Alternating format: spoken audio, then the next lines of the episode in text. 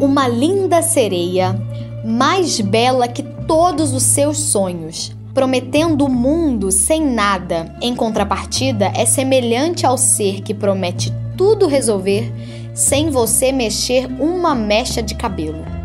De forma eficiente, mostra toda a sua deficiência em discernir o real do engodo. O mal quase sempre tem uma bela face. A fisionomia do bem possui mais rugas das batalhas diárias. Não se engane, sereias não existem, tampouco pão sem suor. Diariamente absorvemos discursos que nos caçam, até nos caçar o poder de compreender. Ao longo dos tempos, perdemos pouco a pouco bagagem cultural, que nos alicerçavam ao nosso passado e às nossas crenças, e assim nos fortaleciam. Hoje somos frágeis. Sabíamos fazer nossas casas, furar nossos poços à procura de água, pescar nosso peixe e plantar nossa comida. Fazíamos viola, rabeca e cordel para cantar as noites do sertão. O que sabemos hoje?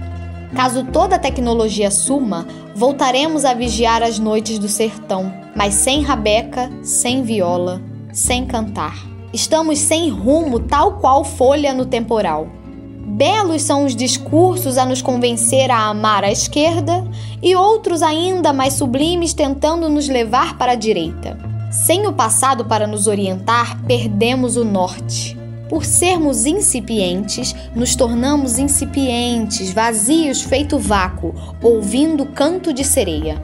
O dia 31 de março de 1964 deve ser parâmetro para nos orientar. Cada detalhe ser visto e revisto várias vezes. Os prós e contras precisam ser analisados sem paixões. Cada um tem sua versão e a realidade costuma receber retoques para favorecer A ou B.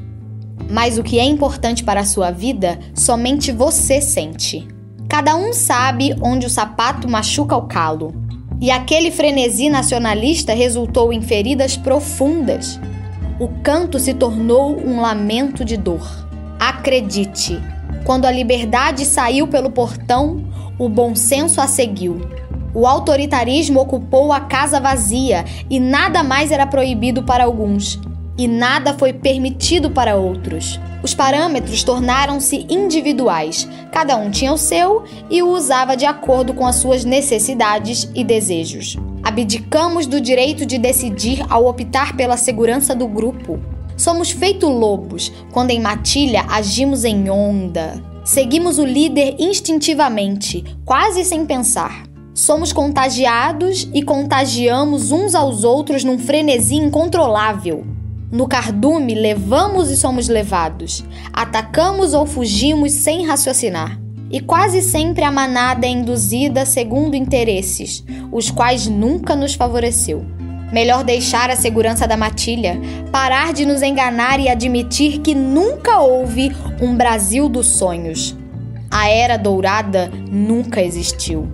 Em um porão do tempo, vi inocentes matando inocentes, irmão torturando seu igual. No fim, não sobraram puros. Todas as histórias contadas eram falsas. Diante de uma realidade tão dura e de tantas feridas que nunca fecharam, o canto da sereia é sedutor, mesmo sendo falso, tal qual tiro de festim.